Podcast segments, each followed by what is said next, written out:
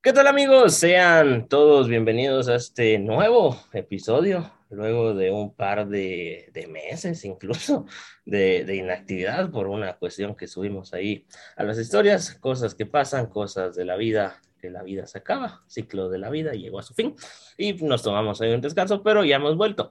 Y qué manera de volver, la verdad, damas y caballeros, hoy nuevamente nos volvemos a quedar eh, donde nos quedamos el último episodio si recordarán, tuvimos a un dietista español, nos volvemos a quedar en, en España, esta vez nos acompaña una chica como bueno, no, no quiero hacer comparaciones, ya vamos a estar hablando más adelante. ¿Quién es la que me acompaña hoy? Hoy me acompaña Marta Jiménez.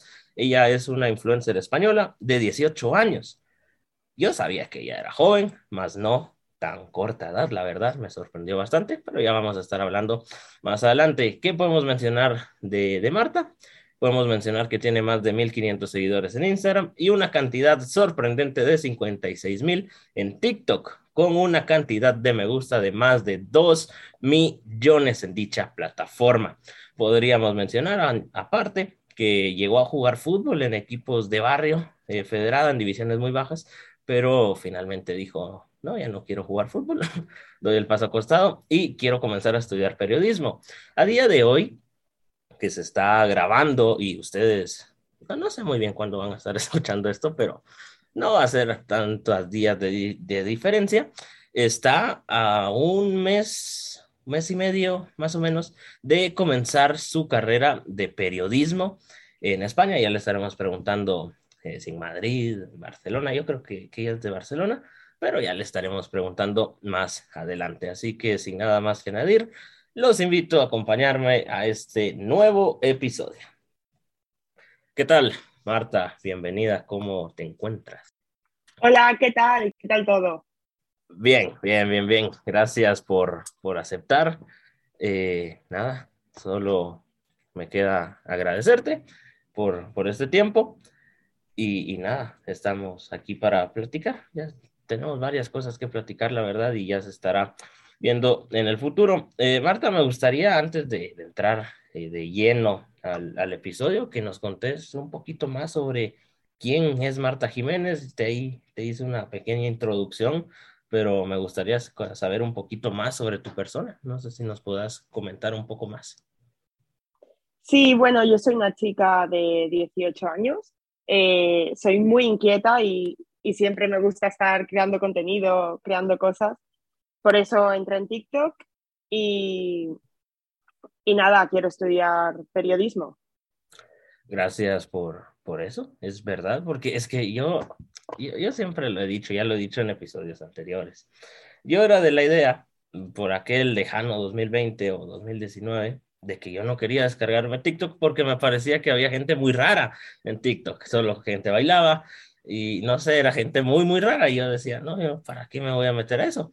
Hasta finales del año pasado, que me lo descargo y me di cuenta que no, que no solo hay gente que baila y hace sus cosas, que también hay gente que informa y he conocido a muchas personas dentro de las cuales te encontrás. Y, gracias, vamos a estar ahí hablando más adelante.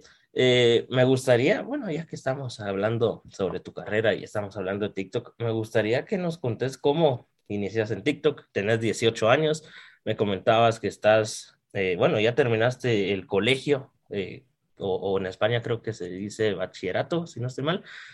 ¿En qué momento de tu vida decís, ok, sí, sí. yo quiero eh, entrar a TikTok, quiero subir contenido? ¿Qué tipo de contenido subís para aquella persona que esté escuchando y, y diga, ah, qué interesante, ¿qué estará subiendo Marta?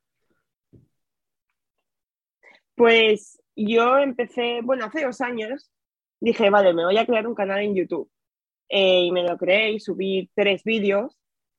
Pero unas amigas mías me dijeron, oye, ¿y por qué no, por qué no te creas TikTok, que está de moda? Y yo pensé, ¿TikTok? ¿Tú crees? Eh, si todo el mundo sube vídeos bailando, cosas así, ¿no?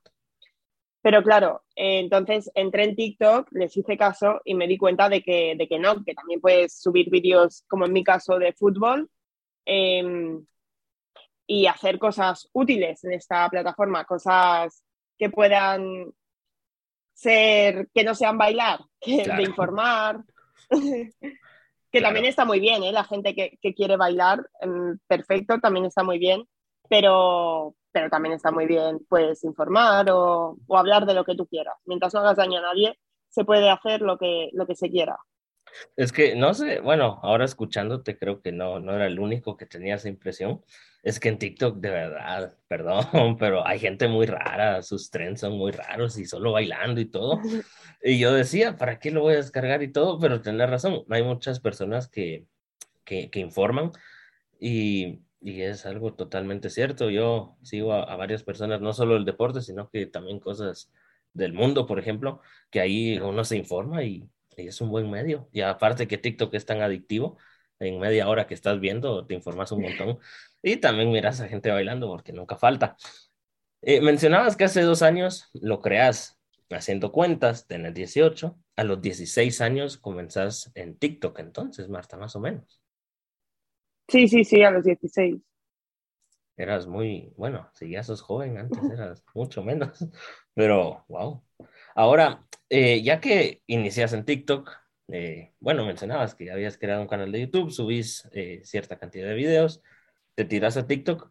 Me gustaría saber, bueno, o, que nos des un consejo, ya que llevas dos años en la plataforma, sobre cómo poder llegar a crear eh, contenido que te, ¿cómo, cómo decirlo? Que, que la gente diga, ok, yo quiero ver, por ejemplo, el resumen del clásico que acaba de pasar hace un par de días, pero quiero escuchar a Marta porque a mí me gusta como Marta lo explica. No sé si me explico. Hay muchas personas que hablan sobre lo mismo, pero ¿cómo, hacer, cómo ser originales básicamente en redes sociales que hay tantas personas hablando del mismo tema?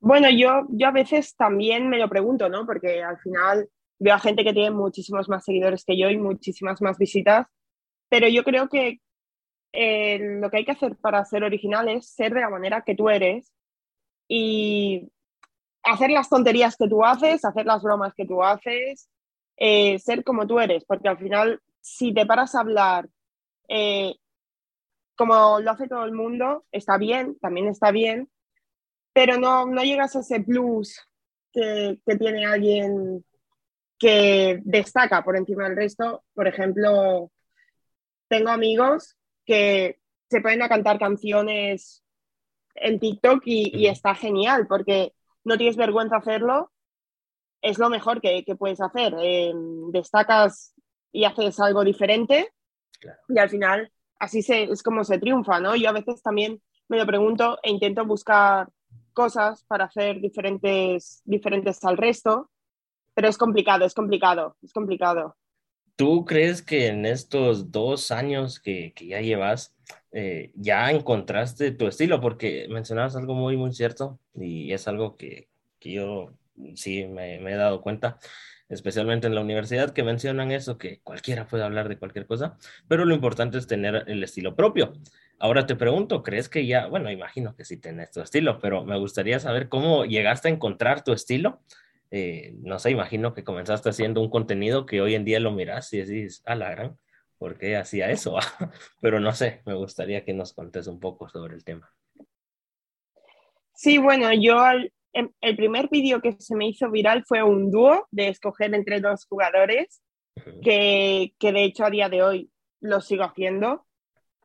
Eh, y está muy bien y y lo, y lo sigo haciendo dúos y hablar y informar de cosas así o dar mi opinión, pero también intento buscar ese toque de humor, aunque a veces a la gente no, no le llegue tantas, no tenga tantas visitas a algunos como me gustaría, pero, pero no sé, ser, ser yo misma, ¿no? Que buscar ese toque de humor, eso, eso que a mí me haría gracia, pues lo intento transmitir.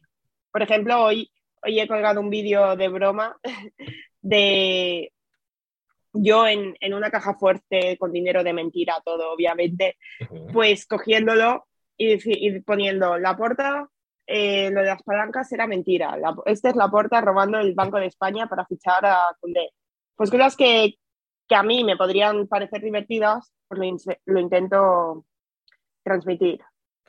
Ahora, ya que mencionas todo eso, y eso es algo muy cierto, que a lo mejor algo que a ti te haría gracia, a mí no me haría gracia, o algo que a mí me hace gracia, a ti no te haría gracia, me gustaría saber si en algo, bueno, imagino o quiero imaginar que no, pero mejor te pregunto, ¿en algún punto llegaste a, recibir eh, comentarios, o sea, negativos, en el sentido de, de que te digan, ¿por qué estás haciendo esto? Esto no es lo tuyo, ¿qué clase de broma es esta? ¿Has llegado a recibir ese tipo de comentarios? Pero de gente cercana a mí, de gente que no, conozca o... de gente que ve, se mete a TikTok, le salís y lo primero que hace es ah. comentarte por porque ellos quieran, no, no porque te conozcan ni nada. Bueno, eso siempre, siempre hay gente que le gusta meterse, meterse con, y más si es gente que se esconde detrás de un seudónimo o de un usuario que, que, no tiene ni cara, ni nombre, ni nada. Entonces siempre vas a recibir algún comentario malo. Pero, pero es lo que tiene, ¿no? Meterse en redes sociales. Eh, gente mala hay en todo el mundo. Entonces, hay, no hay que hacerle caso. Sí, lo puedes recibir algún comentario, incluso comentarios machistas por qué hace una mujer hablando de fútbol. Muchos comentarios así sí que recibo a diario pero yo paso. O sea, yo me centro en, intentar avanzar y ya está. Y si tuvieras que darle algún consejo a, alguien que esté comenzando, porque bien lo mencionas, ya lleva tus años, ya alcanzaste ese nivel de, madurez, se puede mencionar, de decir, ok, voy a, hacer caso omiso a este comentario y voy a seguir con mi vida. Pero aquellas personas que están comenzando y los primeros comentarios que les lleguen sean de odio, ¿qué les podrías recomendar a, a esas personas?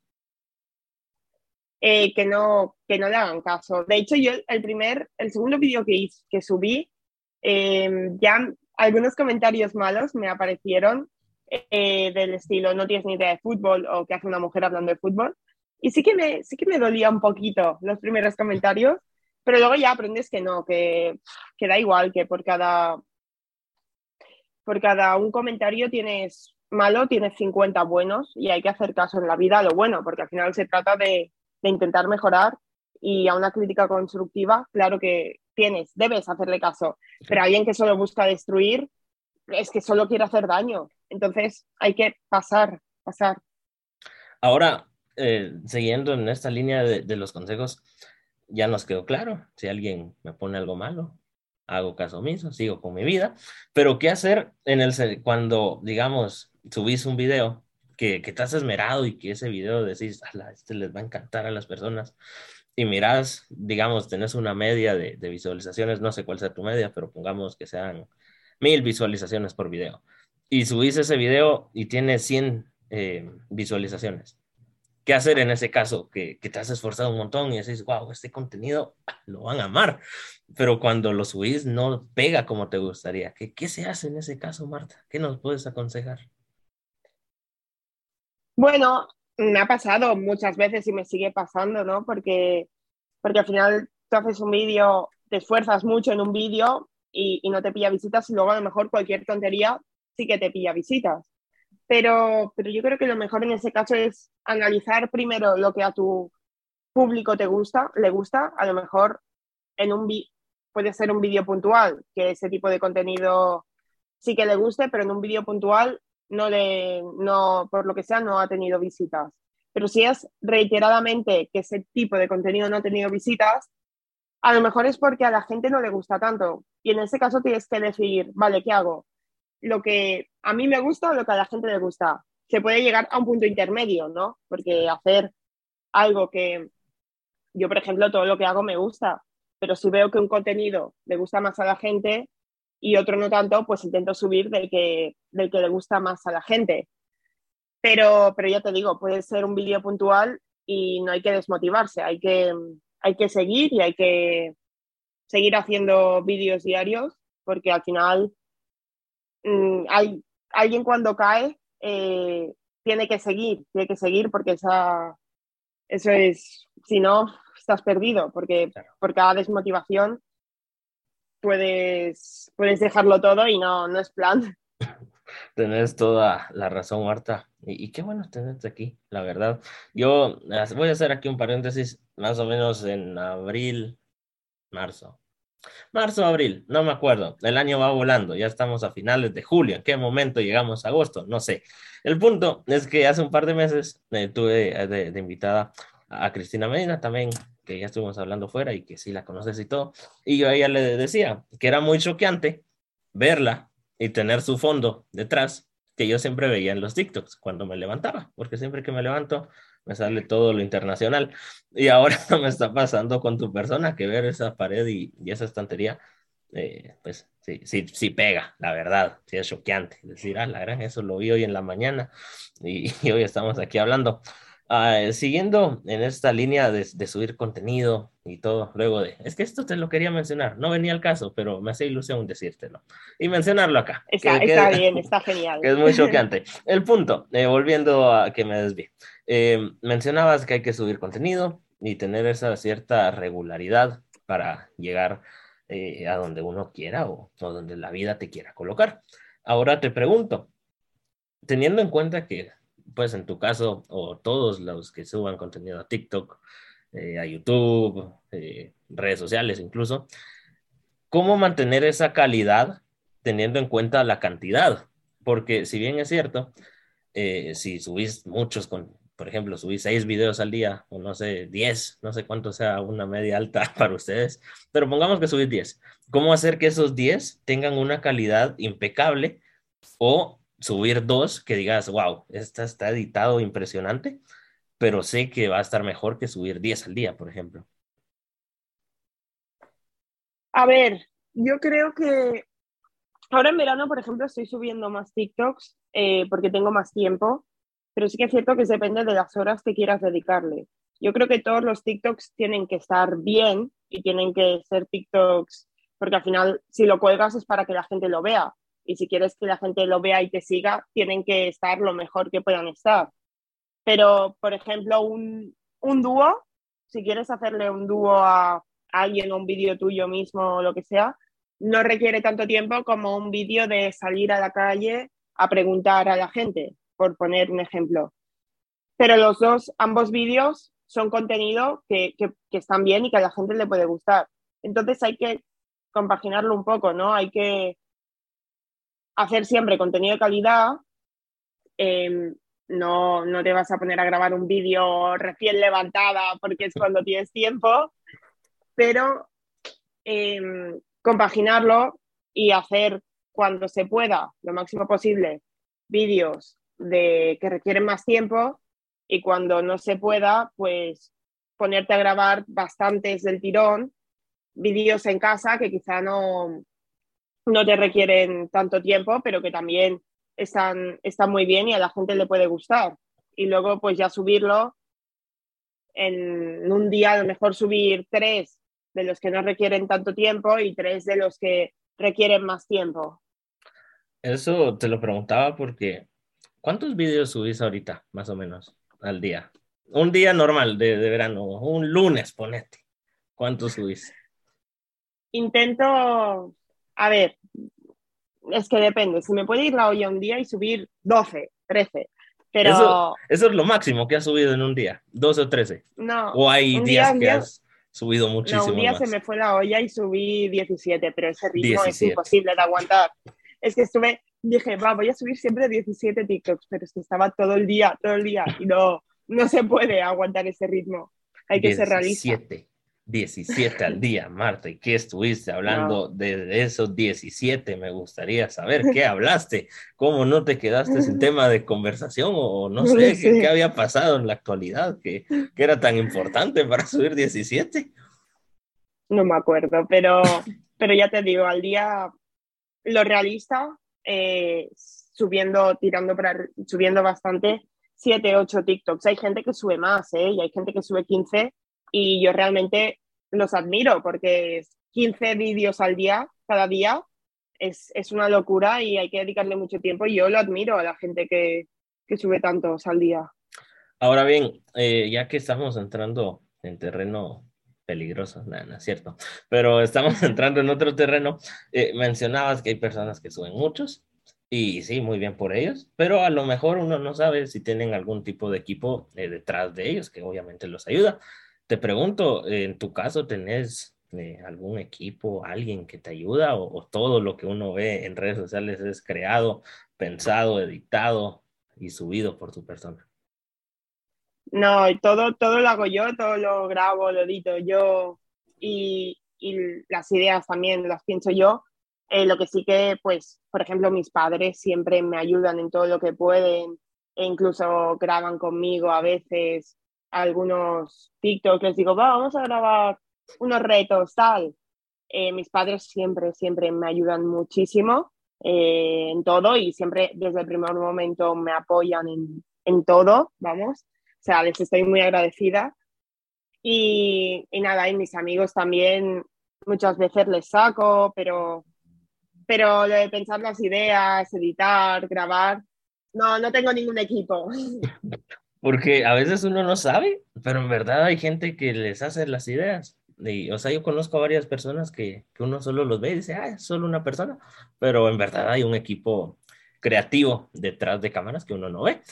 Mencionaba sobre las ideas y aquí creo que hay que hacer mucho hincapié y me gustaría que, que indaguemos un poquito, porque esto va más allá de, de crear contenido en redes sociales, sino que, que en la vida como tal. ¿Qué, ¿Qué pasa cuando tienes un bloqueo mental, cuando no salen ideas? ¿Cómo haces para seguir creando contenido y, y mantenerte eh, al día, si se puede decir de alguna manera, en redes sociales?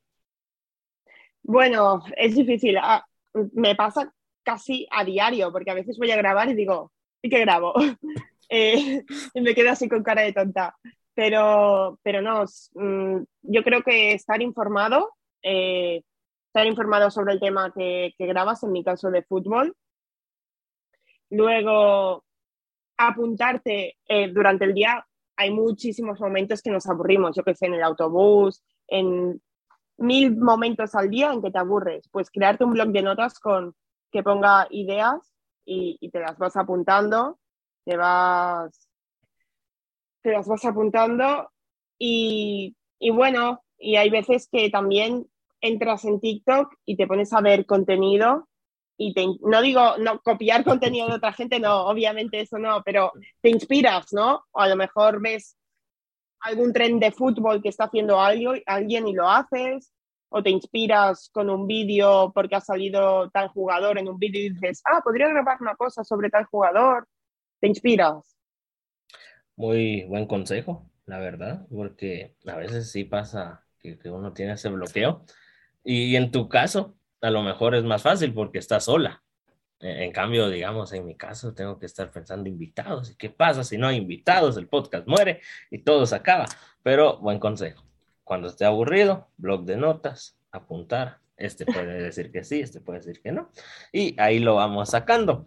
Es, ya para empezar a salirnos del mundo de redes sociales, me gustaría que nos contés desde tu experiencia, ¿qué es lo más difícil al momento de crear contenido? Si tuvieras que decir varias, no sé cuántas cosas puedas mencionar, ¿qué sería lo más difícil?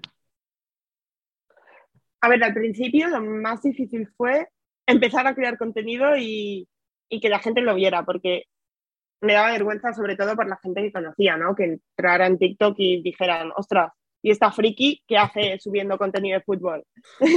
Básicamente eso era lo más em, difícil, pero eso que en el tiempo se pasa y hay que aprender a vencer los miedos, porque al final el miedo no, no, no en redes sociales, en todo en la vida, el miedo te frena y hay que, todo el mundo va a tener miedo, pero los valientes son los que los afrontan, ¿no? Y al final son las personas que acaban haciendo lo que quieren porque por miedo no, no vas a dejar de hacer lo que quieres.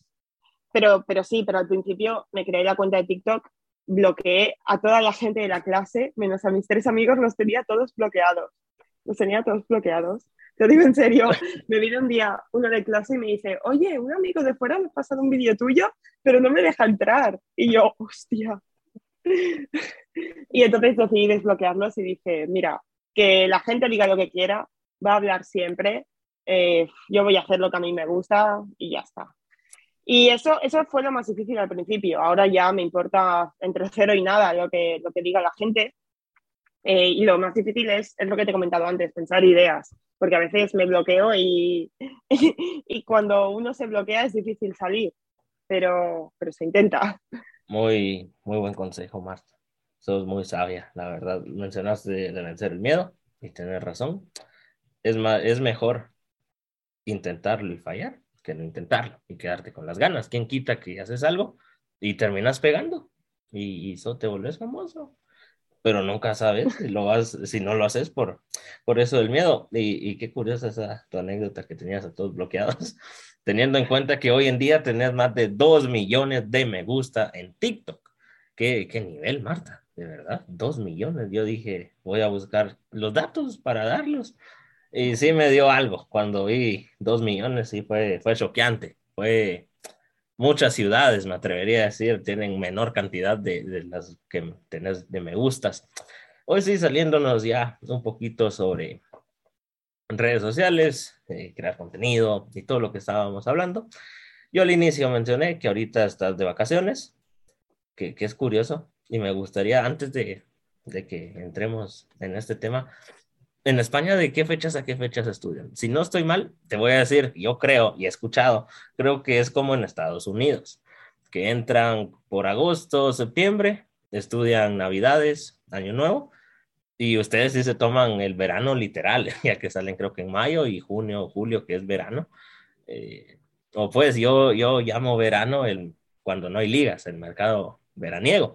Ustedes sí se lo toman como tal vacaciones, pero estoy bien. Eh, ¿Ustedes estudian en esa época o, o, de qué fecha, qué fecha estudian ustedes? Sí, sí de, de septiembre, de principios de septiembre a, a finales de junio. Tenemos julio, agosto, julio y agosto y principios de septiembre de vacaciones.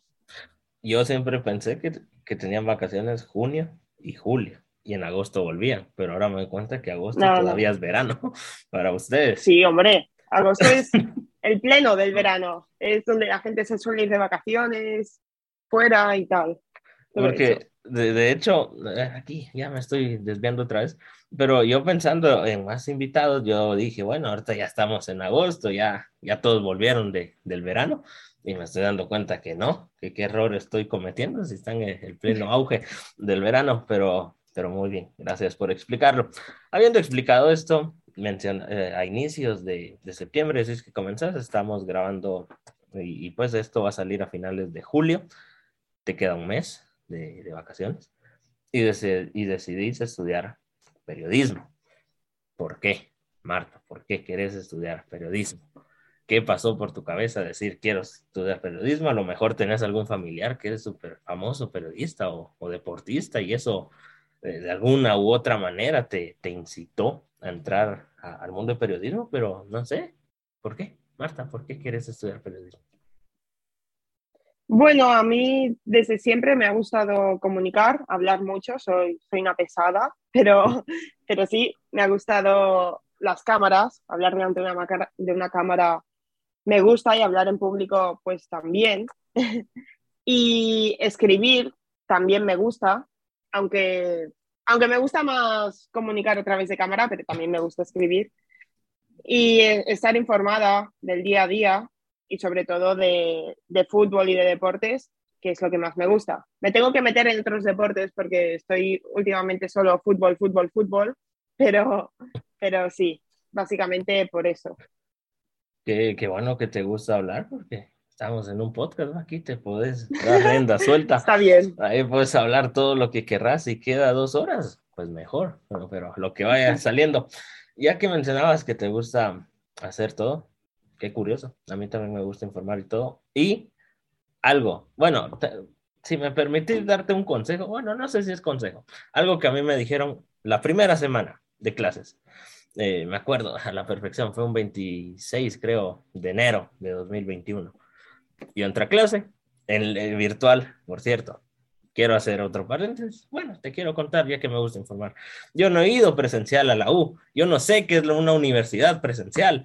No la conozco. Tengo, no sé, ya llevo año y pico, año y medio, año seis meses. Y, y nada, no conozco qué es la universidad presencial. Solo cuando Por lo del COVID. Por lo del COVID, exactamente. No, no he ido. Solo cuando me inscribí y, y alegro porque no, no he ido porque sí, está lejos. Y y, y, tener que ir solo por una clase de hora y media está feo. Y aparte yo estudio de noche, que es de 6 a 9, Y, sí, está feo. Pero está, yo estoy contento, virtual. Mira, estamos hablando virtual gracias al Internet y a la tecnología. El punto eh, a lo que te quería mencionar, eh, que bueno, y si alguien está escuchando, espero ahí lo compartas con tus amigos periodistas españoles y que también lo escuchen. Un licenciado me dijo, bueno, nos dijo a la clase, ustedes desde este momento se tienen que creer que son periodistas. Ustedes ya son periodistas desde este momento. Y yo dije, ah, qué, buen, qué bonitas palabras. Se me quedaron dando vueltas en la cabeza. Y yo soy de la idea que para llegar a hacer algo o alcanzar algo, primero te lo tenés que creer. o sea, si, si ni uno se cree que uno puede llegar a hacer eso, las otras personas jamás te van a creer. Pero si uno dice, ah, yo soy capaz de ser presidente del país, eh, pues uno se lo cree y las personas de alrededor se lo van a empezar a creer. Entonces, ya que estás a punto de comenzar y ya que tenés estos números, qué dicha, ¿quién no daría tener tus cifras antes de entrar a, la universidad? Entonces, muy bien, Marta, ya sos periodista desde este momento, aunque no hayas comenzado, pero ya, ya sos, eso que te quede claro.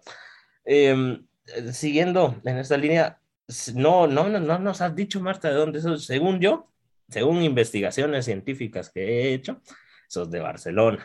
Tengo pruebas que sos de Barcelona. Sos de Ok. Correcto. Entonces, de la mejor ciudad del mundo. Eso es muy cierto. Mira, yo tengo Barcelona de fondo de pantalla. Es que es una ciudad perfectamente. ¿En serio? Sí, es que, oh, es hermosa la ciudad. De, el que lo hizo es perfecta. Son cuadrados gigantes plantados de una manera exacta que desde los cielos se ve hermoso. Es impresionante la ciudad. Bueno, toda la ciudad no es así, ¿eh? eso es el ensanche, que es el barrio de, de al lado del centro. Okay. Eh, grande, hay, hay una parte por la izquierda y otra gran parte también por la derecha. Pero luego hay barrios pequeñitos que antes eran pueblos, pero que ahora son Barcelona, que, que no, que no tienen esta forma, pero, pero que igualmente es preciosa. Yo lo que te digo, que, que he visto, porque no he podido viajar, quién quita que aquí un par de años estemos viajando por el mundo, pero es que es muy bonito Barcelona. Barcelona es impecable. Y de hecho hace un par de días de la fecha que se está subiendo y están escuchando esto, y creo que fue el, eh, se conmemoró el 30 aniversario de, de, Barcelona 92 de los Juegos Olímpicos. Y, ayer. y, qué, dicha. Ayer, de la fecha que, bueno, ayer creo que fue. No, ayer fue. Ustedes ya saben cuándo se está grabando esto. Ustedes saquen ahí la calculadora, pero cabal. no, no importa. El punto es que, bueno, ayer, ya que además aquí nos exhibió, no, no es cierto, es una broma.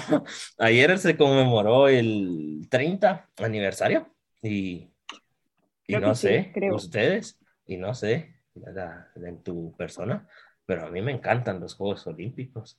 Está fútbol hasta arriba, Juegos Olímpicos, le sigue, pero así bien cerquita. Y, qué calidad, la verdad, todo esto. Pero ya que hablamos que estás en la mejor ciudad de, del mundo, bueno, la segunda mejor ciudad, la primera ciudad de Guatemala, eh, me gustaría que nos menciones, eh, bueno, no, no, no quiero, no quiero exponerte. Quiero que si te vas a mojar sea por tu propia mano. Yo no voy a obligarte a decir nada pero si estás en Barcelona y ya que te gusta el fútbol, imagino que le vas a X equipo. ¿O no tenés equipo de la Liga Española y la... El Barça. Ok, ya lo dijo ella, yo no quería obligarla y capaz la expongo aquí, pero ya que mencionó que es del Barça, vamos a hablar libremente. Marta, ya que estás a punto de, estudiar periodismo en Barcelona, me gustaría que hablemos un poco, no sé si es la primera vez que vas a hablar esto, capaz con nadie lo habías hablado.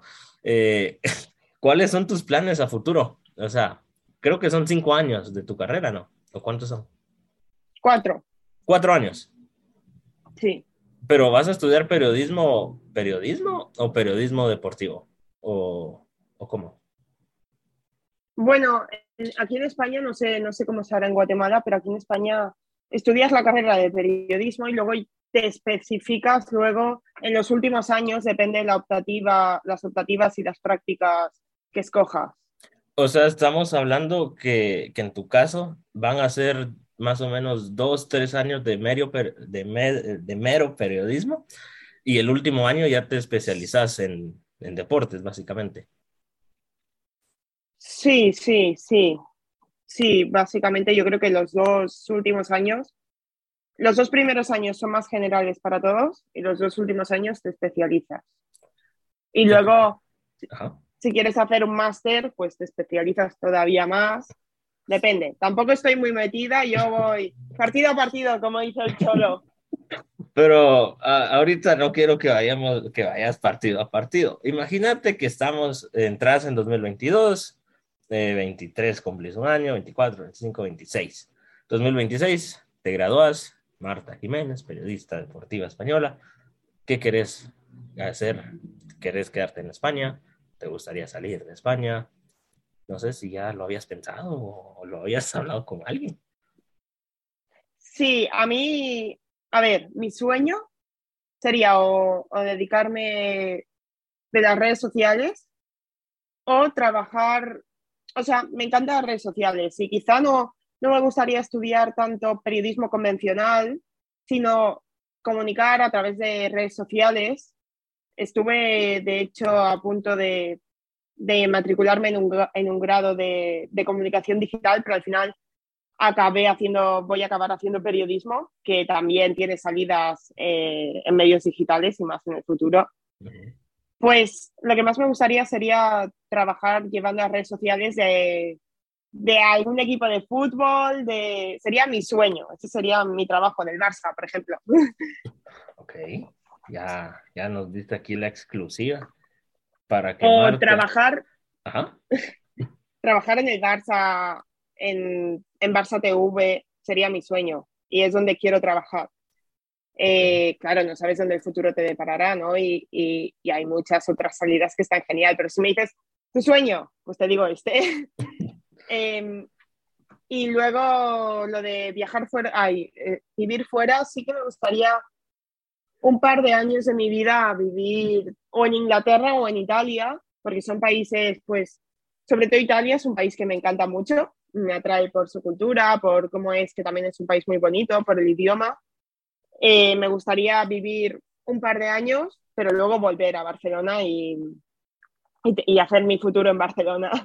De hecho, porque yo sí te hice mi trabajo periodístico o, o estalquear, como dirían hoy los jóvenes, Fuiste a la final de, de, la Champions femenina a Italia, si no estoy mal, y ahí vas grabando, creo que con tu papá, imagino que, que, era, y él te decía que él sí, conocía la ciudad a fondo y, mencionabas que, que, que, no la conocías muy bien y todo. Y, qué bien que ya conozcas Italia. Poco se dice conocer Italia y vivir en Barcelona. Poco se habla de eso. Sí, sí, la verdad es que Italia es un país maravilloso, ¿no? Sobre todo Roma, que fui hace tres años y luego hace dos también volví a ir. Me encanta Roma. Qué, qué, bien, Marta. Entonces ya sabemos, para que Marta pueda morir en paz, tiene que trabajar en el Barcelona. Ahí Marta ya puede decir, puedo abandonar este mundo tranquila, ya hice todo lo que quería, porque estoy trabajando acá. Pero está bien, es un buen sueño y, y qué, qué bien, esperemos lo puedas conseguir. Y, sí, o sea, con tus cifras, teniendo 18 años antes de entrar a la U, de aquí a unos, ¿qué? Cuatro o cinco años, ahí te vamos a estar viendo, subiendo historias antes de los partidos o durante los partidos o, haciendo los documentales, no sé, pero de que trabajas en el Barça, yo estoy seguro que vas a trabajar de una u otra manera en esta institución. Eh, siguiendo, hablando de, del fútbol, ya que tanto nos gusta, ya que decís que estás bien informada, pues hablemos de fútbol. Me gustaría que hablemos, ya que sos del Barça, eh, hace un par de, de, días, a día que se está grabando esto y ustedes están escuchando, más o menos una semana, posiblemente ya se haya acabado la gira. No, creo que antes de que se acabe la gira de pretemporada del Barça, ustedes van a estar escuchando esto, que es el sábado que van en Nueva York. El punto es como no sabemos qué pasó contra la Juventus, porque hoy en la noche, bueno, hoy en la noche para mí, para ustedes creo que es de madrugada, si no estoy mal, eh, juegan contra la Juventus, no podemos hablar de ese partido, pero podremos imaginar, ¿va? Podemos decir, ah, el Barça goleó, qué, qué festival dio el Barça, pero lo que sí podemos hablar es de el clásico. Marta, ¿qué te pareció el clásico? Lo último que habíamos visto de un clásico fue un 4-0 en el Bernabéu ahora vuelve a ganar el Barça. Es verdad, pretemporada, equipo a medio gas, que algunos ni se lo toman en serio. Si pierden especialmente, no se lo toman en serio, y así uno gana, sí se lo toma en serio. Pero ¿cómo viste el clásico? Me gustaría escuchar aquí tu análisis deportivo del cuadro culé. A ver, tengo que decir que la segunda parte, esto para empezar, la vi, pero estaba un poco dormida porque aquí en España eran de 5 a 7 de la mañana y me quedé despierta. Entonces en la segunda parte estaba ya un poco muerta. Pero bueno, partiendo de la base de esto, creo que la primera parte el Barça jugó bastante bien y atacó mucho. Eh, y me gustó y el gol de Rafinha fue un golazo. Eh, y en la segunda parte sí que es cierto que se durmió más el partido. El Madrid tuvo un par más de ocasiones también, pero el Barça también tuvo las suyas. Pero creo que se durmió el partido tanto para un equipo como para el otro. Igual que yo estaba dormida, pues el partido también se durmió un poquito más. pues en general creo que fue mejor el Barça y me gustó, y me gustó el clásico. Pero, pero no, tampoco fue como el 0-4 que diga, wow. Pero buen clásico, buen clásico. Para hacer pretemporada, además, vi que los dos estaban a, los dos equipos, tanto Barça como Madrid, estaban a un buen tono físico y, y creo que esta liga va a ser, va a ser y espero que sea divertida. Esperemos que por lo menos el Barça la pelee más que el anterior, porque el Barça llegó tarde, desgraciadamente. Aunque ese 4-0 dio una leve esperanza, pero no, no, no, no sirvió de mucho, la verdad, tristemente. Eh, ya que mencionas que, que, te gustó el clásico, se ven los dos equipos bastante bien y todo, me gustaría eh, saber qué, qué opinas sobre, sobre el nuevo fichaje. Hasta este momento fue el último, quien quita que cuando lo subamos ya hay un nuevo fichaje, pero no sabemos el último fichaje a día de hoy, es el de Robert Lewandowski, eh, 34 años creo que tiene, 35 si no estoy mal, eh, o sea, uno escucha a un futbolista de 34 años, ya uno se imagina que ya está solicitando retiro, pero cuando lo miras, decís, este hombre aguanta tres años fácilmente. Pero ¿qué, qué opinas acerca de este fichaje? ¿Crees que hasta cierto punto pueda llegar a significar lo que fue Suárez en 2015 cuando llegó, que, que se forma ese tridente, que el Barça gana el quintete y con Luis Enrique y todo? ¿O crees que Lewandowski no pueda llegar al nivel que mostró Suárez? A ver, 34 años sí que es cierto que es una cifra que pone en tu DNI, pero, pero al final cada futbolista es un mundo, ¿no? A lo mejor un futbolista que no se ha cuidado nada, con 30 años ya está para el retiro, y un futbolista como Lewandowski, que se cuida un montón, em, hasta los 38, puede, 39, puede seguir aguantando, ¿no? Y más hoy en día. Eh, no, no, sé si tanto como Suárez, porque además Suárez vino más joven y, y, marcó una época al lado de Messi y de Neymar. Una que, época no gloriosa. Es poca cosa, que no es poca cosa, Messi y Neymar. Eh, pero bueno, sí, aportar mucho al Barça, sí que creo que, que lo va a hacer, porque aparte es un futbolista que es una estrella. O sea, es, es, un, es un crack mundial que al Barça le hacía falta, ¿no? Desde Messi, que no tenía ningún, ningún jugador top. Hemos estado una temporada sin un jugador top, top, top, de estrella, de eso que digas para ganar la Champions, eh, y se ha notado. Y, y Lewandowski, que además aporta experiencia junto a los nuevos refuerzos que han llegado, yo creo que plantilla para competir por la Champions podemos tener lo que a lo mejor mmm, veo que le falta al Barça es un poco de experiencia con esta plantilla, porque al final es totalmente nueva la mayoría o de jugadores jóvenes como Pedri, como Gaby, y creo que les hace falta un poquito más de, de jugar. De, a lo mejor este año no, no creo que el Barça gane la Champions, no, me sorprendería, okay. pero, pero bueno, nunca se sabe.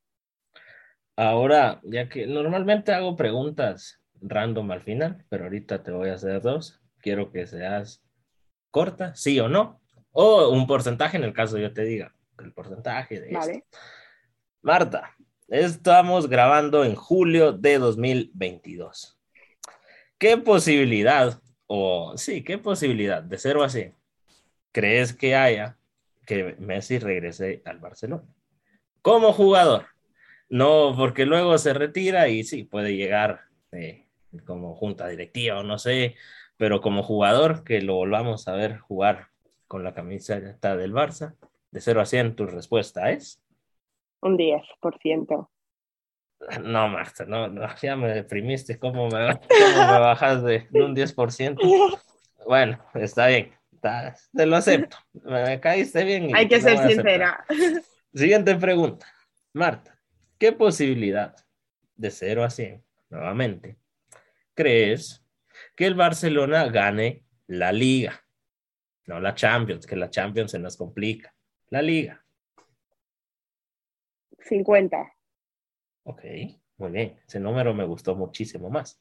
Y por último, ¿qué posibilidad, sí, qué posibilidad hay que, que Xavi llegue a marcar una época como en su tiempo lo hizo Guardiola en el Barça, de cero así? Pero como Guardiola ha hecho mucho. Lo triste fue cómo salió. Yo no sé qué hubiese pasado si Guardiola se hubiera quedado, pero tristemente salió. Vale, te voy a decir. Es que como Guardiola, no sé, un 40%. Hay, hay algo que, que, no sé si solo yo lo estoy notando, pero hace un par de noches, antes de dormir, eh, siempre me pongo a pensar sobre algo, porque si no, no puedo dormir.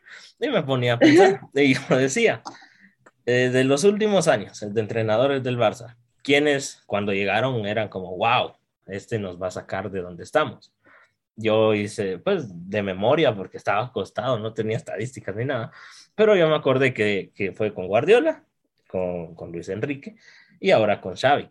Guardiola, el Barça estaba mal, llega primer año, gana sextete. Eh, llega Luis Enrique, 2015, veníamos de una temporada que no se gana nada con el Tata Martino, llega Luis Enrique, ganamos cinco títulos de seis posibles. Esta temporada llega Xavi, pero es verdad que llega a mitad de temporada esta es la primera temporada completa de Xavi. Y yo dije, mm. si los otros dos, en su primera temporada, que veníamos fatal, hicieron grandes cosas, yo no me quiero ilusionar, pero si seguimos esta línea, pueden haber cosas. Entonces, no sé, eso espero yo y, y creo yo, pero que se dé otra cosa, ya lo veremos. Para ir cerrando también ya esto de, de fútbol, por lo menos masculino. Me gustaría saber, Marta, ¿cómo crees que va a estar esta temporada, teniendo en cuenta que, que estamos a, a, cuatro meses de, del Mundial? ¿Y qué va a pasar con esos jugadores que a lo mejor a la mínima molestia digan, no, ya no quiero jugar porque quiero jugar la Copa del Mundo? ¿Crees que vaya a ser una temporada, o por lo menos la primera parte de, de temporada, aburrida hasta cierto punto que, que otras temporadas? ¿O, ¿O cómo lo miras? Bueno, yo creo que esto beneficia más a los equipos no tan grandes porque al final no tienen tantos jugadores internacionales y, les da más igual, ¿no? Entonces, a lo mejor, no sé, a lo mejor puede ser que un, por decir los nombres, un Osasuna Celta sea más entretenido que un, que un Barça Valencia. Claro. Pero, no, pero a ver, yo creo que los jugadores quieren ir al mundial, pero también son conscientes de que tienen un club y quieren ganar también cosas con el club, ¿no? Entonces, sí, tendrán cuidado y, obviamente no forzarán, eso no lo harán, forzar no lo harán, pero, pero sí que lo dejarán todo en el campo, yo creo y espero. Al menos los del Barça. Los del Madrid que hagan lo que quieran, pero los del Barça. Eso es cierto, y lo que pues siento yo y me preocupa es que pongamos no, no quiero, pero, y ahorita a lo mejor te enojas, pero digamos que España no pasa de fase de grupos de la Copa del Mundo. Los jugadores que vayan se van a deprimir. ¿Qué va a pasar cuando vuelvan a la segunda parte de temporada? No van a estar tan enchufados como si hacen una buena Copa del Mundo, siento yo. Puse a España, por ejemplo, porque el Barça, todo España, pues Lewandowski, pues solo es Polonia, pero solo es uno pero la gran parte son españoles y eso también hasta cierto punto creo yo que pueda llegar a afectar en el segundo tramo de temporada, ya sea para bien, que hagan una Copa del Mundo impresionante, o para mal, que sean la, la, la desgracia de la Copa del Mundo. Eh, para, ya, bueno, antes de cerrar este fútbol, Marta, rápidamente, porcentaje, otra vez, pregunta aquí te, que te lanzo, porcentaje de bueno, te voy a lanzar dos porque sé que tu corazón a lo mejor está dividido. Porcentaje de que España gane la Copa del Mundo. Tu respuesta es. Es que ganar la Copa del Mundo es muy complicado. Yo veo a España bien, pero es muy complicado. Entonces te digo un 10%. No vayamos de falsa humildad, Marta. Yo sé que ese 10% en tu corazón no, no existe.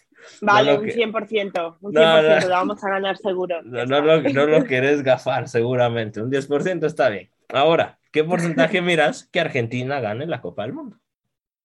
Ah, es que también es muy difícil porque en una, tienes una eliminatoria mala. Yo creo que Argentina es el gran favorito, pero tienes una eliminatoria mala y, y ya te quedas fuera. O sea, un partido te puedes quedar fuera.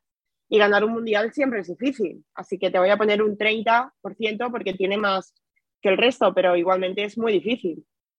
Tienes razón, y creo que con esto estaríamos cerrando la, la parte de, de fútbol, que, que, estuvo divertido. ¿Quién quita que en el futuro hablemos y en el futuro miremos si lo que decimos se está cumpliendo? ¿Quién quita que el campeón del mundo sea Alemania y ni lo estamos mencionando ahorita o, o sea España y yo te diga, viste que, que ese tu 10% era falsedad y todo, pero ya el destino lo dirá. Eh, ya entrando en la recta final de, del episodio, me gustaría eh, saber desde tu punto de vista, y, y sé que, que, le conoces porque he visto un par de videos y, y últimamente, qué curiosa es la vida. Te vi que estabas en la calle preguntando sobre este tema y me gustaría saber qué crees que le hace falta al fútbol femenino a nivel global para que sea más conocido. No hablo solo de, del Barça, de equipos, no, a nivel mundial, para que uno diga, wow, es un partido, me llama más la atención este partido de fútbol femenino que, que un equipo de, media tabla, por ejemplo.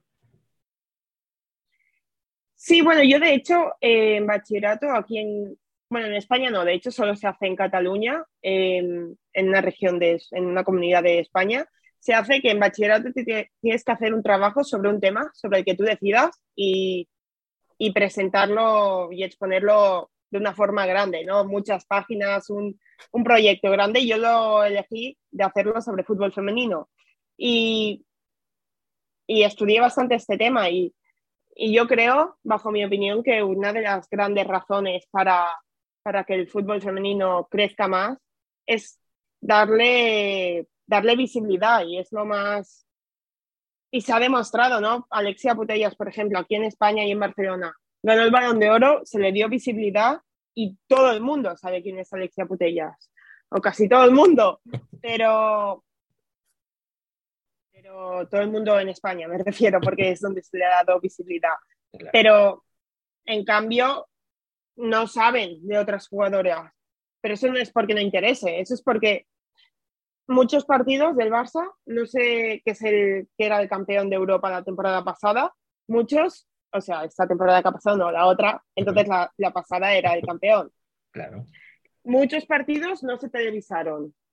Claro, si no puedes ver un partido del que era mejor equipo de Europa en ese momento, ¿qué, ¿qué, te vas a poner a ver? La gente, pues normal, dice, me voy a ver el fútbol masculino, que lo puedo ver todos.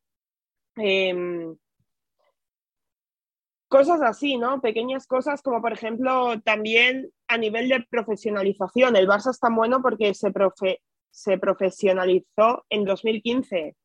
Eh, por lo tanto, hace tiempo que ya llevan trabajando en este proyecto que ahora está en su punto elevado. Pero un equipo como el Rayo Vallecano, que no tiene ni médico, cuando, cuando una jugadora se hacía daño, la tenía que atender un médico rival, pues imaginaros lo, poco profesional que es y, y, obviamente las, el físico de las jugadoras no puede ser el mismo de un equipo profesional a un equipo que no sea profesional. Y eso hace también que a lo mejor la primera Iberdrola sea más desigual y haya tanta diferencia entre el Barça y los demás equipos. Y si, si se logra que, que se iguale y que, y que todos sean más profesionales y que la liga sea más competitiva eh, todas las jugadoras estén mejor físicamente porque todos los equipos sean profesionales y cosas así, eh, será más atractivo porque será más, más emocionante.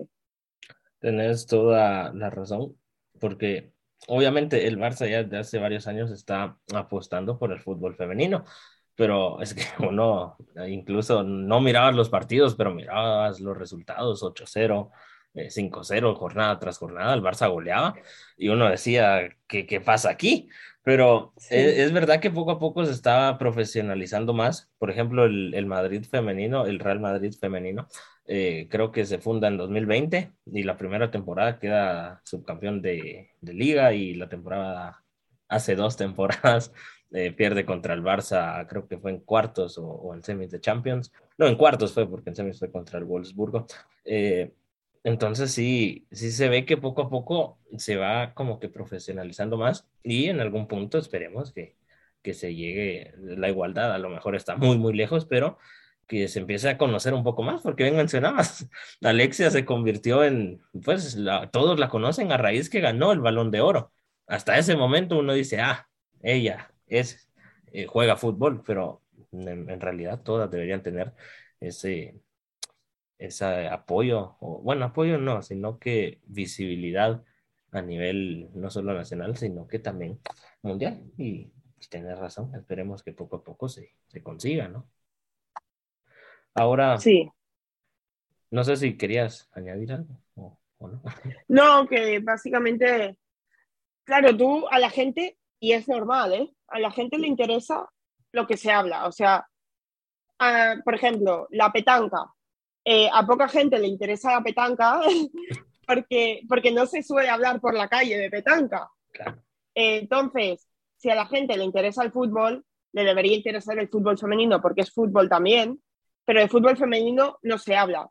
Entonces, como la prensa no habla, como, como las televisiones eh, no retransmiten los partidos, como no se apostaba hasta hace poco por el fútbol femenino, pues la gente, al no hablar nadie, tampoco se interesaba por ello.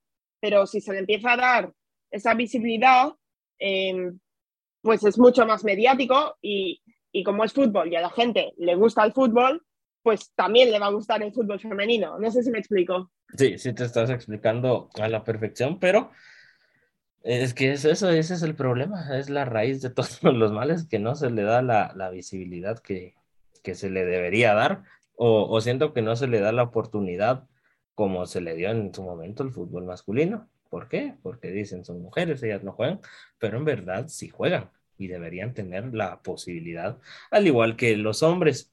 Eh, y hoy sí ya estamos entrando la recta final, según mis cálculos, ya llevamos casi una hora, Marta. Pues, ¿Sentiste esta hora? Yo no la sentí, se pasó volando.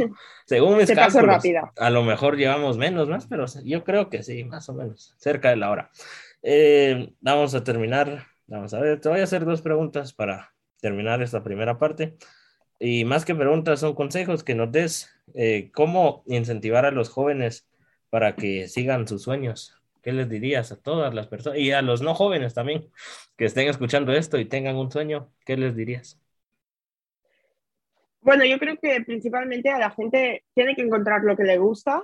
Eh, una vez encuentras lo que te gusta, al final es motivación, es fijarte en gente que haga lo mismo, que esté triunfando y, e intentar pues seguir sus pasos en el sentido de, de atreverte, ¿no? De atreverte a, perseguir tus sueños, a, yo qué sé, si quieres ser médico, pues si no entras porque la nota de corte es muy alta, pues volverlo a intentar sin, o, aprender lo máximo posible, porque al final si una cosa te gusta de verdad, una cosa te gusta de verdad, vas a dedicarle tiempo a, a, investigar cosas, a, aprender cosas nuevas y al final si aprendes cosas nuevas, si investigas tiempo, si, si, si haces todo lo posible para ser el mejor, vas a ser el mejor.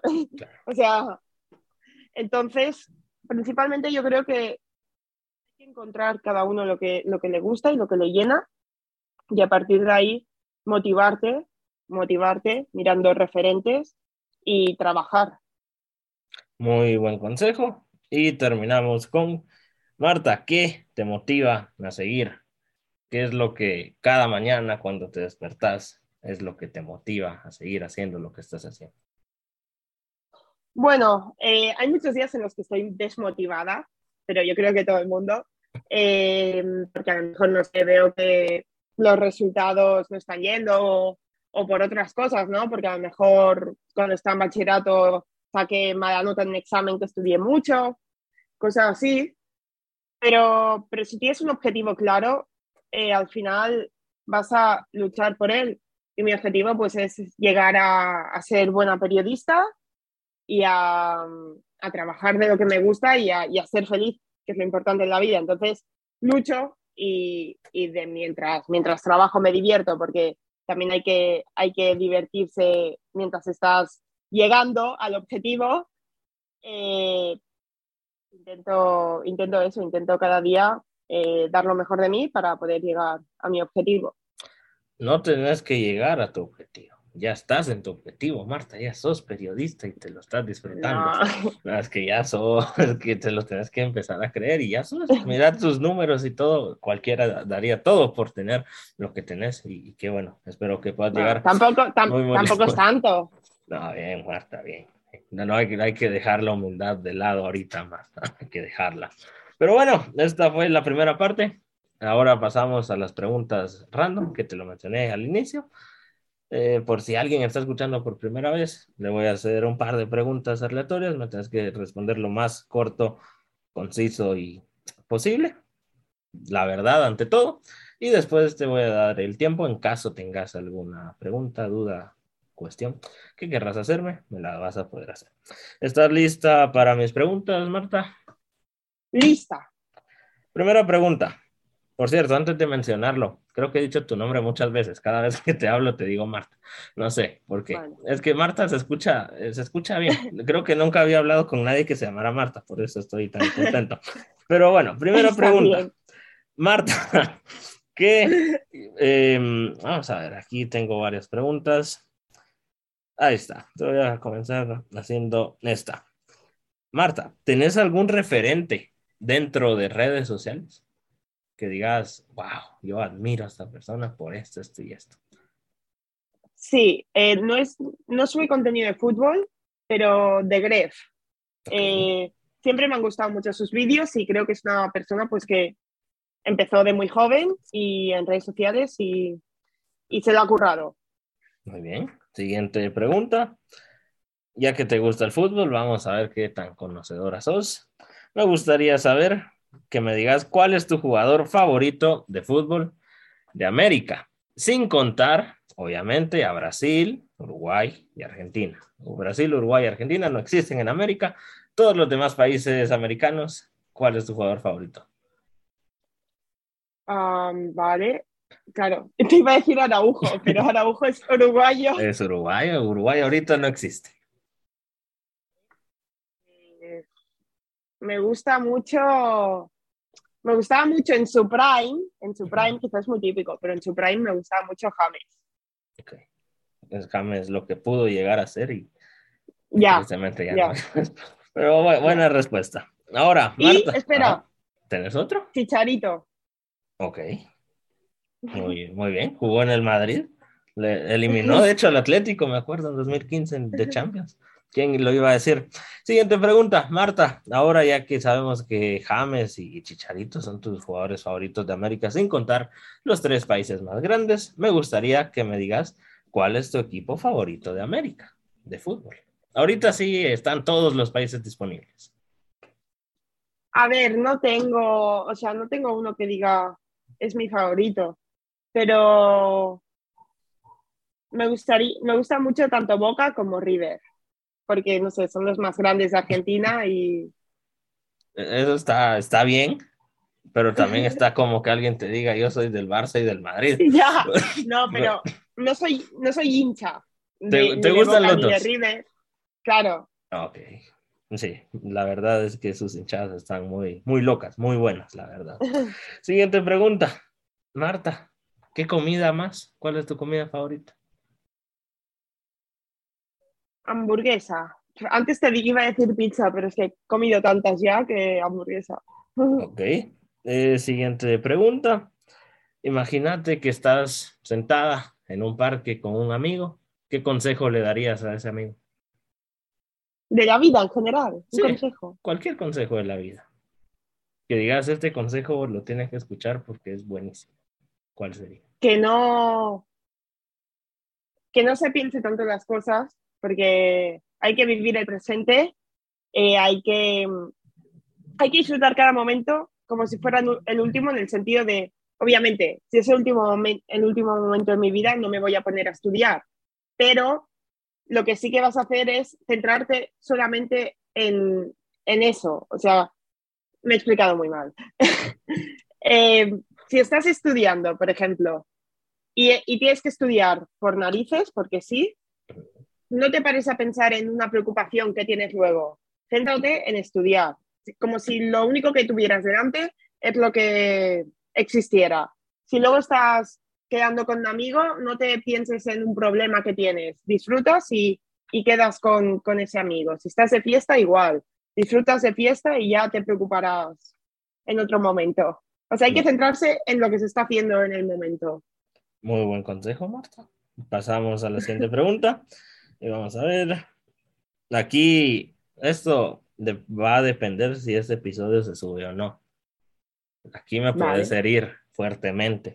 Me gustaría saber, Marta, ¿qué sabes de Guatemala? ¿Qué has escuchado del país o no has escuchado nada?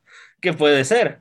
Que, que yo, yo entendería. Por tu cara ahorita me, me, está diciendo muchas cosas. Pero no sé, ¿has escuchado algo o simple y sencillamente no has escuchado nada? Sí, si no has escuchado nada, no te preocupes. Es normal. Yo no he escuchado nada, creo. Ok. Siguiente pregunta mejor. A lo mejor, a lo mejor sí, pero. Ahorita no. ahorita no te acuerdas. Vamos. La, la, bandera, la bandera es azul, blanca y azul. Azul celeste, ¿no? De hecho, a ver, sácame la bandera. Tengo una mini bandera. Ah, bueno. ¿Ves? ¿Has visto? Ya estoy preparándome para la independencia. Ya dos banderitas tengo aquí, pero bien. Si sabes la bandera, eso está bien, mira. Vale. Gracias a esa respuesta, este episodio verá la luz. Siguiente pregunta. Eh, Marta, imagínate, ya que mencionaste que te gustaría salir a, a, otros países, te pregunto, ¿poder salir de España y viajar por el mundo, pero jamás poder volver a España? ¿O no salir de España, nunca más, y quedarte toda la vida? Tu familia obviamente sí podría salir y entrar, las podrías mandar a traer de vacaciones, no sé, pero lo que es Marta Jiménez jamás volvería a tocar el suelo español en caso querrá salir. ¿Cuál es tu respuesta? Me quedo en España. España tiene cosas muy bonitas. Yo me quedo en España. Eso es una cosa nacionalista, sentimiento nacionalista. Muy bien, Marta. No, hombre, eh, no, pero, pero tiene, tiene de todo, entonces pues me quedo. Últimas dos preguntas. Yo te había dicho cinco, pero ya me pasé de cinco. Últimas dos. Sigue eh, tres países que te gustaría visitar, quitando los que ya mencionaste, Italia y Reino Unido. Imaginemos que Italia, Reino Unido no existe. ¿Qué tres países te gustaría visitar? Brasil, Argentina y mmm, estoy pensando, ¿eh? Estoy pensando en un sitio donde, donde haya, a ver, Alemania, quizá, porque para ver la Bundesliga. Ok, muy buena respuesta. Y por último, te pregunto, Marta, decime tu top, ya que sos experta y sos periodista, te iba a decir tres, pero mejor decime top cinco de jugadoras de fútbol favoritas, teniendo en cuenta que cinco es la menos favorita y uno la más favorita. Vale, eh, la mayoría van a ser del Barça, ¿eh? O españolas. Pero no, bueno, no hay problema. ¿Cuál es tu top? A ver, quinta, mmm, Aitana Bombativa. Okay. Cuarta, le estoy diciendo así un poco por decirlo.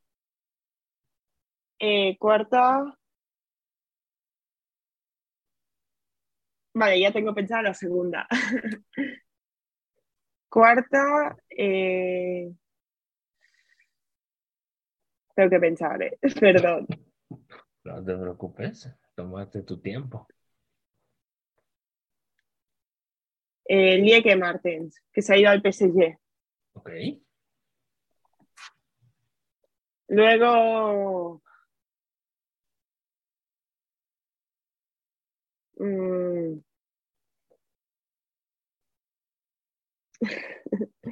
Eh, no sé, no sé. Mm. Va, Mapi León, la tercera. Ok. Segunda, Atenea del Castillo, del Madrid. Ok. Y primera, muy típico, pero Alexia. Muy bien. Buen top. Esas fueron mis preguntas. No sé si tengas alguna o algunas significa- preguntas. No significa que sean las mejores, ¿eh? pero Son tus favoritas. claro, claro. Eso es lo que importa. Eh, no sé si tengas alguna duda, pregunta o preguntas, si tenés varias, las podés hacer. No sé. Ahora ¿Alguna cambiamos de roles. ti? Sí, ahora cambiamos de roles. Eh, ahora yo soy ver. el entrevistador y, y entrevistame, Marta. Dale.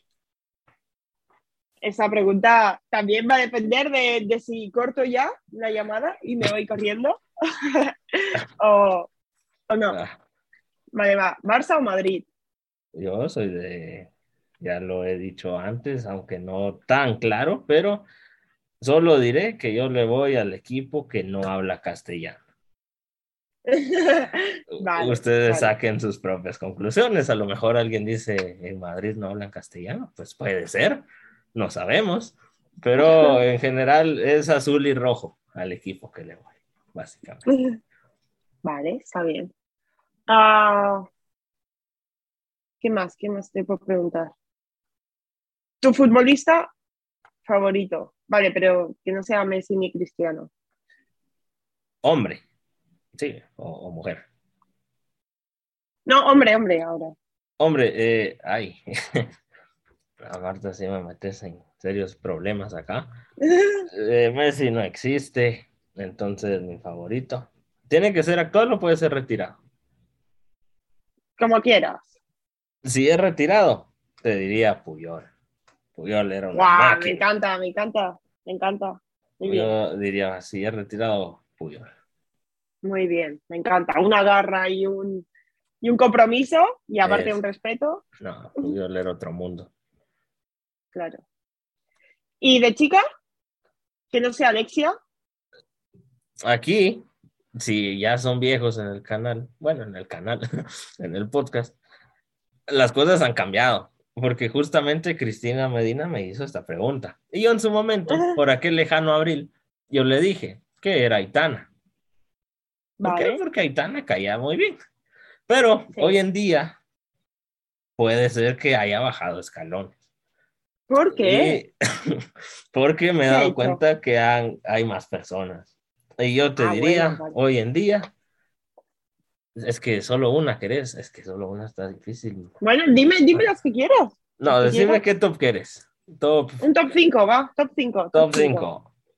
Ay, no. Número 5. Aquí posiblemente todas sean del Barça. No sé mucho. Bueno, no, no, no, no. Top 5 voy a poner a Alex Morgan. ¿Por qué? Vale. porque fue la primera futbolista femenina de allá por el lejano 2016 que yo se escuchaba y era como el Messi cristiano para mí que peleaba con Marta Sí. la brasileña y yo decía tengo Sí. que apoyar a Alex Morgan Morgan quinta. Vale. cuarta Mafi León me cae bien es Vale. como no, Muy maja. no, no me gusta comparar pero es como un Puyol equivalente femenino siento yo. Pues sí, eh, aparte, se lleva muy bien ella con Puyol, ¿eh? Yo no sé por qué, yo la he visto y digo, es que es Puyol, pero mujer. Entonces, Mafi cuarta. Tercera. Ay, no, hay muchos problemas, Marta. Eh, te diría. mm, eh, te diría Mariona. Mariona me cae bien. Vale. ¿Por qué? No sé, pero me cae bien. Top 2. Pues puede ser que esté Aitana ahí. Vale. No, no, no, cambiemos el orden. Aitana tercera, Mariona segunda. ¿Y quién es que quién me cae mejor? Eh, eh, no, ya sé quién es mi uno. ¿Cómo la había olvidado? Tiene aparte un nombre súper épico. Caroline Graham Hansen. Ah, Oh, muy no, buena. eh, Es sí, infraval- infravaloradísima, ¿eh? No, no sabía que era infravalorada, pero es otro nivel. Oh, es- Está infravaloradísima, yo, yo creo. yo tengo no, no sé por qué hace un par de meses estaba haciendo una tarea y me salieron mejores momentos de, del Barcelona femenino cuando ganaron el triplete. Y por algún motivo yo la vi que está bailando en una mesa, está bailando la Macarena, ella haciendo Noruega. Y me llamó la atención porque como alguien Noruega la conoce. Y, y sí, desde ahí dije, ella tiene que ser la favorita. Y sí, destronó a Aitana del primer lugar. A día de hoy es... Bueno. Ese sería. ¿Tenés más Vale, preguntas? Si tenés, adelante. No sé. Am, no sé, no sé, no sé. ¿Qué puedo preguntar yo aquí? Eh, No, no sé, lo que querrás preguntar. Si tenés más preguntas, ¿verdad? Sí, tengo más preguntas. Vale. ¿A qué país viajarías tú para ver un partido de fútbol? Si pudieras ver un partido de fútbol, ¿A Ya, qué un partido de fútbol en todo el mundo, sí. En Muy plan. Ajá. viajaría a España para ver un Barça-Madrid, por así decirlo, Uf. Yo por poner un ejemplo. Es que no, no puedo decir solo uno, pero iría eh, a, a Barcelona para ver el clásico en el Camp Nou o Muy cualquier bien. partido en el Camp Nou. Y de segundo, bueno, es que no, voy a decir tres, es que sí, no puedo. Vale, Me gustaría también ir a Alemania para ver al Bayern. Su afición es muy épica, o por lo menos lo que se Vale. ve desde fuera es- me llama la atención. Y por último, eh, iría a Anfield. Yo siento que Anfield guau, es otro mundo. brutal. Anfield Sí, sí. Es, es hermoso. Sí. No sé si. Pues ya está. Esas son todas No tus tengo- preguntas. Sí. Te quedaste sin ideas. Ahí, hay algo ahí. Estoy jugando. Bueno, estamos llegando sí, al final. No sé cuánto tiempo quedó. Más o menos tengo una idea, pero no quiero decirlo. Y nada, estamos llegando al final. Marta, gracias nuevamente por aceptar. Te dejo el tiempo para que te despidas de estas últimas palabras. Mandé saludos. Si quieres decir dónde te pueden seguir, lo puedes hacer. El tiempo es tuyo. Pues nada, muchísimas gracias a ti por invitarme. Eh, mando saludos a todo el podcast de Hablando con el Presi. Eh, se llamaba así, ¿no? Sí, así se llama. A ver si lo he dicho mal y digo, uy, qué mal habré quedado. No, no, no. Y, y nada, que, que, me podéis seguir en Instagram, en TikTok y en donde queráis. Tengo las redes sociales, sobre todo en TikTok, que me llamo barra baja Marta Jiménez, Jiménez con G, que hay también Jiménez con J. Y nada, que muchísimas gracias a todos por, por ver, por escuchar el podcast y nos vemos. Gracias por esas palabras. Hoy sí estamos quedando despedidos. No está de más recordar, suscribirse, eh, Spotify, YouTube y TikTok, que, otra vez lo dejamos abandonado, pero poco a poco vamos a volver, como hablando con el Prezi, Spotify, YouTube, TikTok, eh, Google Podcast, en todos lados estamos como hablando con el Prezi. Si sos nuevo y te gustó darle seguir, que te lo vas a pasar bastante bien. Pues sí, hasta acá llegamos. Se despide su servidor amigo Josué Acevedo, que los invita a escuchar próximos episodios. Adiós.